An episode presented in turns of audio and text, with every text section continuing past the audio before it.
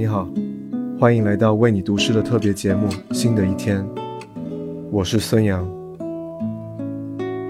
历经春生夏长，万物从容不迫的在秋天结出果实，落在了九月的飞叶上。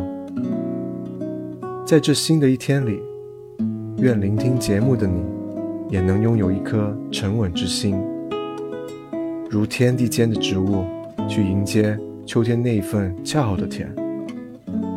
今晚想与大家分享一首诗人秦丽燕的作品《缓慢之物》。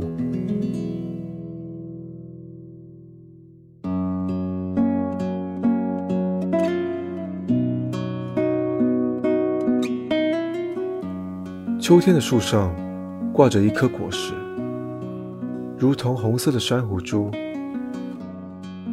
它的前身是春天耀眼的花朵，迅速开放，又迅速结束。